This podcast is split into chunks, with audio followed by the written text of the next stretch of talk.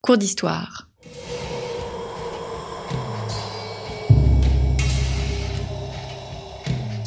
Une émission de la rédaction de Storia Voce.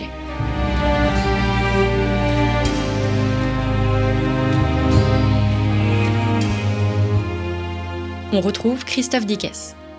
Chers auditeurs, bonjour, bonjour à toutes et à tous. Merci pour votre fidélité. N'oubliez pas que Storia Voce est une radio associative.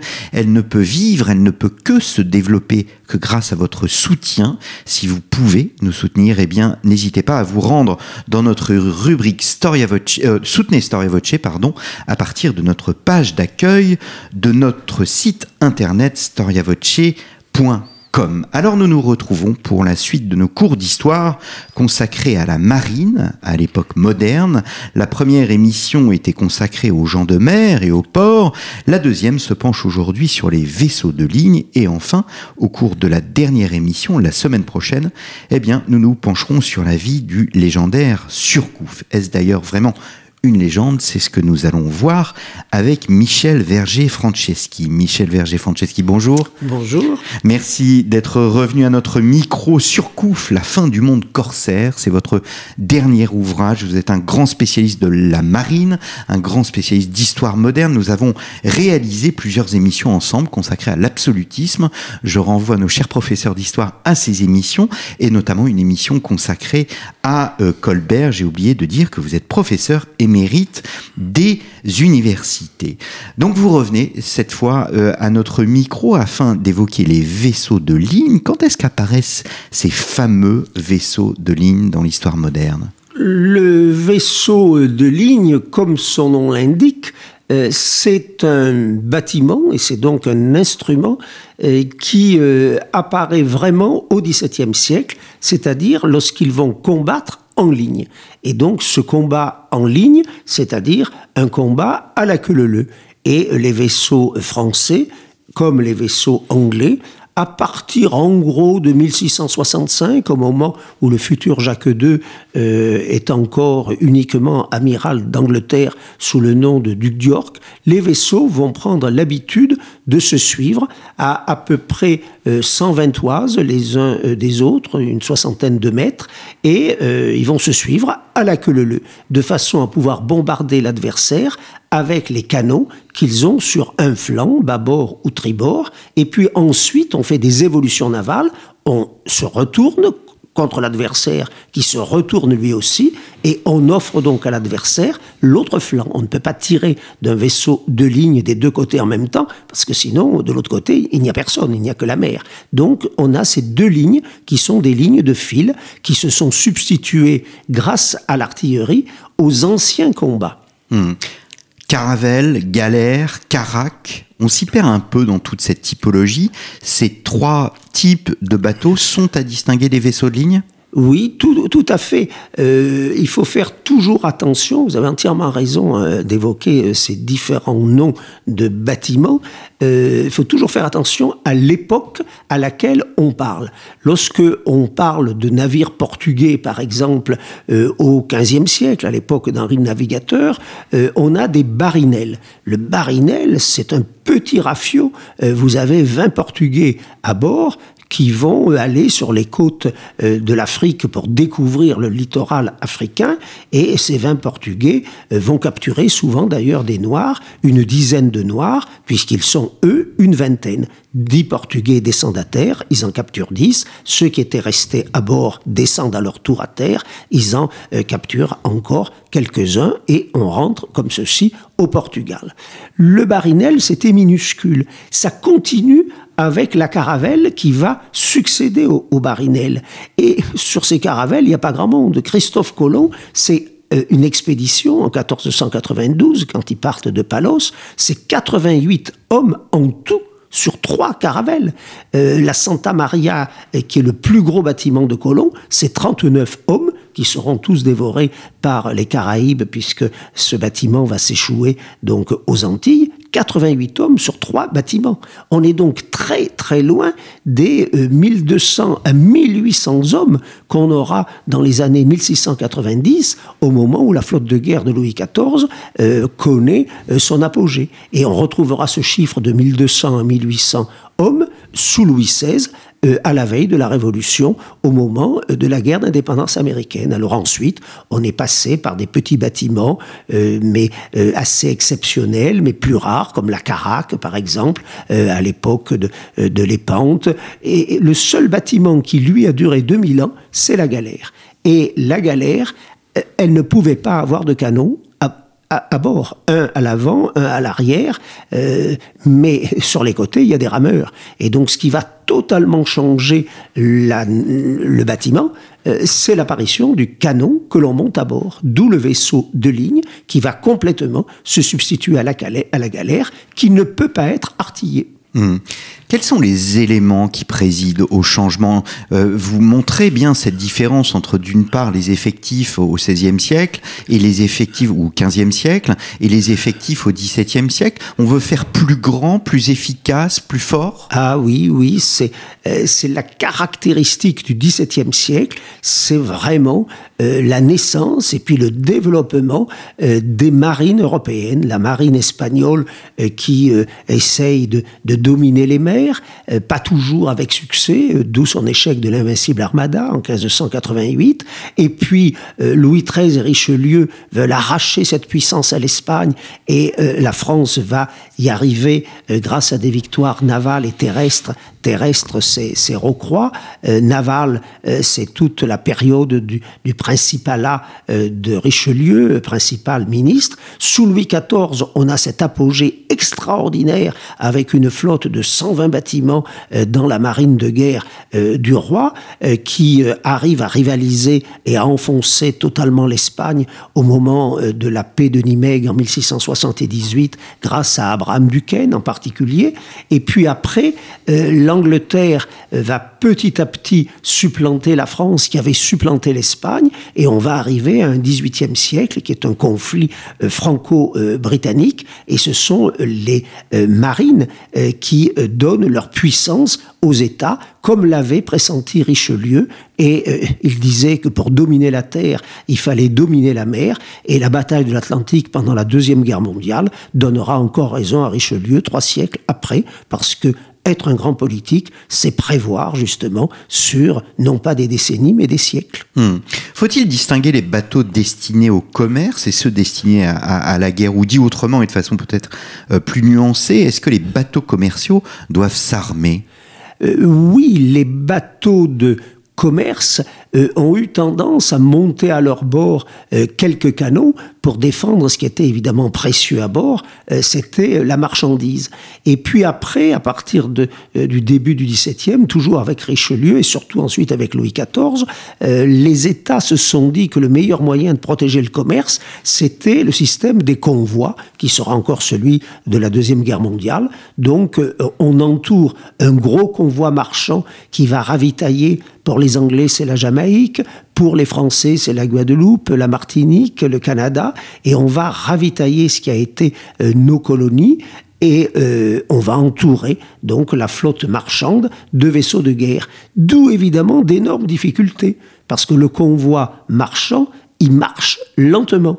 Et le navire de guerre, il va beaucoup plus vite. Donc le navire de guerre est obligé de ralentir euh, sa vitesse pour exercer sa mission, d'où les risques euh, d'être capturé par les Anglais, et ça explique les malheurs euh, de la guerre de Sept Ans entre 1756 et 1763. Hmm. Est-ce qu'on assiste à une uniformisation des flottes? Est-ce qu'on assiste à une standardisation des pratiques et des techniques? Exactement, votre question est tout à fait au-delà de pertinente, parce que cette standardisation ne pouvait pas exister au XVIIe siècle les constructeurs, c'est quand même incroyable. Euh, c'était pas des, majors de polytechnique ou des mathématiciens comme aujourd'hui. Ils travaillaient euh, à la routine, comme on le disait du temps de Colbert. Et on avait des familles de constructeurs comme les Coulons à Toulon, les Ubac à Brest, euh, les Chapelles à Toulon, qui se transmettaient sans faire de plan un savoir. Et qui construisait euh, à la routine des bâtiments absolument exceptionnels qui faisaient la joie, par exemple, d'un Duguay-Trouin, euh, lorsque Duguay-Trouin est devenu officier général, chef d'escadre, puis lieutenant général des armées navales. Par contre, à partir de 1750, euh, les flottes se euh, standardisent quelque part, un peu comme de nos jours, et on va faire des vaisseaux en série qui se ressemblent. Et plus on avance vers le règne de Louis XVI, et puis sous Louis XVI, les techniques de construction changent. On va doubler les bâtiments en cuivre en particulier, de façon à ce que les tarés dans les ports euh, n'aillent pas, ce sont des vers, hein, euh, n'aillent pas manger les bois. Déjà au Moyen Âge, on mettait des gros clous sur ce bois pour empêcher les vers d'abîmer les coques. Et on arrive donc à une uniformisation des flottes à la fin euh, du XVIIIe siècle, au moment de la Révolution. On a des modèles avec euh, le baron Sané, bon, qui annonce tout à fait le, le XIXe siècle. Mmh. Le Vasa, que l'on peut voir euh, aujourd'hui à Stockholm, hein, si mes souvenirs sont bons, euh, est un exemple de cette standardisation? Alors le, le Vasa, euh, il n'est pas passé à la, à la triste postérité pour des raisons de standardisation, il est passé à la postérité parce qu'il était trop lourd, il était tellement orné, l'ornement était d'un poids exceptionnel au XVIIe siècle parce que le vaisseau, c'est le seul instrument du prestige de la puissance qu'il a armé que euh, les euh, îles en particulier ou que les pays colonisés vont voir. Il faut bien voir que l'Antillais, le Canadien, le Guadeloupéen, la seule chose qu'il va avoir euh, comme représentation du pouvoir de la France, c'est le vaisseau qui arrive. Et donc ce vaisseau qui est chargé de statues, qui est chargé de canons, euh, qui a une figure de proue absolument magnifique, sculptée par un Pierre Puget, qui a un gaillard arrière d'une lourdeur remplie de statues, ce qui est le cas du Vasa, eh bien, c'est un handicap majeur. Et le Vasa, euh, on se croirait euh, devant le petit baigneur de Louis de Funès, il coule euh, le jour de son lancement. Et le pauvre Gustave Adolphe, roi de Suède, le père de la célèbre reine Christine, eh bien, il voit son plus beau trophée de sa propre marine naissante, eh bien, qui coule sous ses yeux. Il n'en reste pas moins une relique extraordinaire pour nous et un témoignage du passé unique. Tout à fait. On a le Vasa, euh, on a la Marie Rose, bon, du temps euh, d'Henri VIII, donc, euh, qui se trouve en Angleterre. On a quelques pièces comme ça de, bâtiments de bois qui ont survécu, qu'il faut d'ailleurs arroser, parce que une fois qu'on les a sortis de l'eau, ils risquent de, se déchécher, de, se briser et de, disparaître à jamais. Hmm. Quels sont, au début de la période moderne, les pays ayant une forte tradition maritime? l'Espagne, ou plus exactement la Castille, euh, qui est très différente de l'Aragon, euh, l'Espagne a évidemment un passé maritime qui commence avec, c'est plus juste de dire l'Ibérie d'ailleurs que l'Espagne, la péninsule espagnole, disons, ce sont les Portugais qui ont une forte tradition maritime parce que au XVe siècle, les Portugais, c'est incroyable, c'est 800 000 habitants le Portugal, c'est moins que Marseille aujourd'hui, et donc euh, ces 800 000 habitants qui sont décimés par la peste noire de 1358, eh bien, euh, ils sont pas assez nombreux pour cultiver. Donc, il faut prendre la mer à Lisbonne, à Lagos, il faut s'embarquer pour aller chercher du monde. Et c'est ça d'ailleurs qui est au début euh, de la traite, parce qu'on va aller chercher des Noirs sans aucun racisme que l'on amène au Portugal pour peupler ce tout petit pays, et le Portugal va développer ce qu'il peut parce qu'il n'a plus la main-d'œuvre après la peste noire. Et donc, il va laisser tomber le blé, qui, parce que c'est une céréale qu'il faut beaucoup de main-d'œuvre, au profit du vin, d'où le vin de Porto, à Porto, qui apparaît et qu'aiment peut-être nos grands-mères aujourd'hui, euh, à partir de, euh, des années 1350-1400. Donc le Portugal a initié les grandes découvertes. Après, ça a été la Castille. L'Aragon, lui, euh, se contentait plutôt des Baléares. L'Aragon regardait la Méditerranée, la Castille regardait l'Atlantique. La France ensuite a supplanté avec la Provence, qui est arrivée en France très tard, hein, en 1482-83 sous Louis XI. La Bretagne avait une forte tradition maritime, mais elle n'est devenue française qu'en 1532, donc là aussi c'est très tard. Et puis l'Angleterre a essayé de supplanter tout le monde, et en 1914, un quart du monde est britannique. Hmm. Donc au fil du temps, l'Angleterre s'impose comme ayant les meilleurs arsenaux? Oui, euh, c'est sûr que les arsenaux de Chatham, c'est sûr que la puissance euh, britannique euh, repose sur la marine. le ministre des Affaires étrangères de Louis XVI, qui était Monsieur de Vergennes, avait une expression assez cruelle vis-à-vis des Britanniques. il disait l'Angleterre est une puissance pirate. Et c'est vrai que la force du Royaume-Uni est née à partir d'Élisabeth Ier Tudor, la fille du constructeur de la Royal Navy, donc Henri VIII en 1547. Eh bien, Élisabeth, avec les gens comme Drake, avec les gens euh, comme Raleigh, avec les gens comme Hawkins, a donné à l'Angleterre sa puissance maritime et de futures maîtresses du monde. On l'a encore vu il y a une quarantaine d'années avec l'expédition des Malouines. Hmm. Quelle était la fonction euh, d'un arsenal? Un arsenal accompagne le bâtiment de sa naissance, si je puis dire, jusqu'à son armement? Oui, un bâtiment euh, est construit dans un arsenal sur ce que l'on appelle un chantier. Alors le terme de chantier doit être précisé, c'est tout simplement l'endroit où l'on va commencer par faire la coque.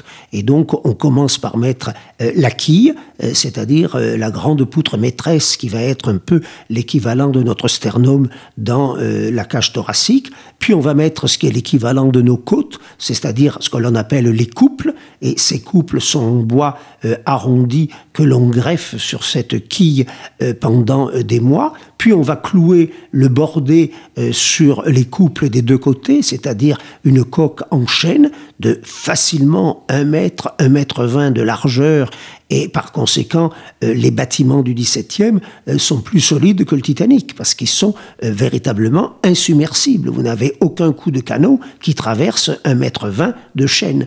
Et puis ensuite, on va mettre les mâts qui eux sont en sapin, euh, c'est-à-dire des résineux. Euh, ceux des Pyrénées sont trop cassants, donc on va en importer euh, de Russie, donc la Moscovie, et on va surtout, dès 1631, dès Richelieu, faire cette alliance avec la Suède qui va rester la plus longue alliance que la France ait eue avec un pays, tout simplement à cause des forêts scandinaves, à cause des pins, à cause de la résine pour calfater les coques des vaisseaux, et l'arsenal construit le vaisseau. Ensuite, il va être obligé de l'entretenir lorsque le bâtiment va venir désarmer, et on a des vaisseaux sous Louis XIV et Louis XV qui durent une soixantaine d'années. Donc euh, l'arsenal et, le bâtiment de guerre, euh, c'est vraiment un mariage avec des, noces de diamants. Hmm. Combien euh, de temps faut-il pour construire un bateau? Ah. un, vaisseau de ligne Pour construire un vaisseau euh, de ligne, alors c'est un peu une réponse à la Fernand Reynaud, c'est-à-dire il faut un certain temps, parce que tout dépend euh, déjà du maître constructeur, euh, tout dépend du nombre d'ouvriers que l'on va pouvoir venir engager. Est-ce qu'on est en temps de paix? Est-ce qu'on est en temps de guerre? On va plutôt construire en temps de paix pour préparer la guerre. Mais il faut beaucoup de temps. Euh, Richelieu, pour construire euh, la flotte, euh, pour qu'elle soit opérationnelle à partir de 1635, date où Louis XIII déclare la guerre au roi d'Espagne, il s'y est pris dès 1624. Donc on a mis 11 ans pour construire une flotte de guerre opérationnelle. Colbert commence en 1661 et la guerre de Hollande ne commence qu'en 1672. Il faut là aussi 11 ans pour construire la flotte de Colbert et de Louis XIV. Et au début, on n'était pas sûr que cette flotte euh, puisse faire le poids euh, face à l'Espagne et euh, aux Hollandais. D'où l'alliance, qui est assez rare, avec l'Angleterre. Louis XIV s'est dit, je vais avoir besoin de la flotte de mon cousin Germain Charles II, et ça a été le cas de 1672 à 78. Ensuite, euh, ça va aller plus vite euh, du temps de Choiseul, en particulier sous Louis XV, et puis du temps de Sartine, sous Louis XVI et sous le maréchal de Castres. On a les flottes de la guerre d'Amérique qui sont construites dans des délais plus raisonnables. Hmm. Cela coûte cher, un bateau? Un million, de livres, ce qui est une somme considérable, puisque euh, un chiffre seul n'a jamais aucune signification, et donc euh, un enseigne de vaisseau gagne 600 livres par an, un lieutenant de vaisseau 1000 livres par an, un capitaine de vaisseau jeune 1800, vieux 2400, et il faut commencer à être un officier général, c'est-à-dire un chef d'escadre, que l'on appelle contre-amiral depuis 1792, pour commencer à gagner 6000 livres par an, lieutenant général comme du Guétrouin 12 000, et il n'y a que deux vice-amiraux de France qui gagnent chacun 18 000. Donc si vous allez euh, de la solde de l'enseigne de vaisseau 600 livres jusqu'au prix du vaisseau 1 million de livres, ça vous représente des sommes astronomiques. Mmh.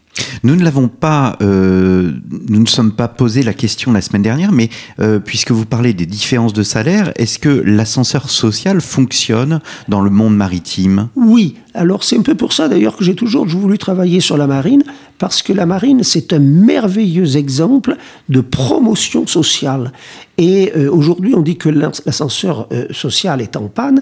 Quand on pense que Jean Bart était le fils d'un pêcheur et qu'il a fini chef d'escadre, c'est-à-dire contre-amiral, euh, quand on pense que Duguay-Trouin était le fils d'une veuve qui n'était pas très aisée à Saint-Malo et il est entré dans la marine à 15 ans au même âge que son cousin Surcouf et qu'il a fini euh, lui aussi du Guétrouin, lieutenant général des armées navales, quand on pense qu'Abraham Buchanan, qui est le plus célèbre officier général de la marine de Louis XIV, était le petit-fils d'un cordonnier, on n'a pas beaucoup aujourd'hui à l'école navale ou à Polytechnique de petits-fils de cordonniers. Hum, hum. Alors je reviens sur les bateaux avec peut-être une dernière question. En dehors des États, qui achète euh, des bateaux et est-ce que cela constitue un investissement rentable? Euh, oui, tout dépend évidemment de ce que l'on va faire du, navire et tout dépend euh, des marchandises et des cargaisons que l'on va mettre à bord. Euh, ceux qui achètent des bateaux, ce sont essentiellement les corsaires qui vont en construire, comme sur Couf par exemple, sur les chantiers de Solidor à Saint-Malo. Et si c'est pour faire du commerce de marchands, transporter des marchandises françaises jusqu'aux îles Martinique et Guadeloupe, euh, ça n'est pas forcément extrêmement rentable. On va ramener du sucre, du café, du coton, bon, euh, c'est du chocolat, euh, c'est certain, ça rapporte. Si on se met à faire de la traite négrière, ce qui est le cas de Surcouf, alors là, on finit comme Surcouf avec une fortune qui est légal de 4, euh, c'est quatre fois le prix du château de Combourg lorsqu'il meurt en 1827. Et Surcouf, il a voulu euh, restaurer la fortune de sa famille. Son grand-père était déjà capitaine négrier. Et la fortune de son grand-père, 500 000 livres, ayant été divisée entre 10 de ses euh, presque 17 enfants, euh, plusieurs sont morts au berceau, ben, le père de Surcouf n'avait plus que 50 000 livres au lieu de 500 000, et donc Surcouf a voulu rebâtir une fortune. C'est sûrement ce qui rapporte le plus, d'où l'essor de Bordeaux et l'essor de Nantes, qui sont les deux grands ports négriers euh, du XVIIIe siècle. Mais si c'est pour faire la pêche à Terre-Neuve, il est évident que l'investissement se couvre beaucoup plus difficilement. Hmm. Eh bien, merci beaucoup, euh, Michel Verger-Franceschi. Vous évoquiez Surcouf. Ce sera le sujet de notre dernière émission la semaine prochaine. Merci beaucoup pour votre fidélité, chers auditeurs. Et je vous donne donc rendez-vous la semaine prochaine pour un dernier cours d'histoire sur l'histoire maritime.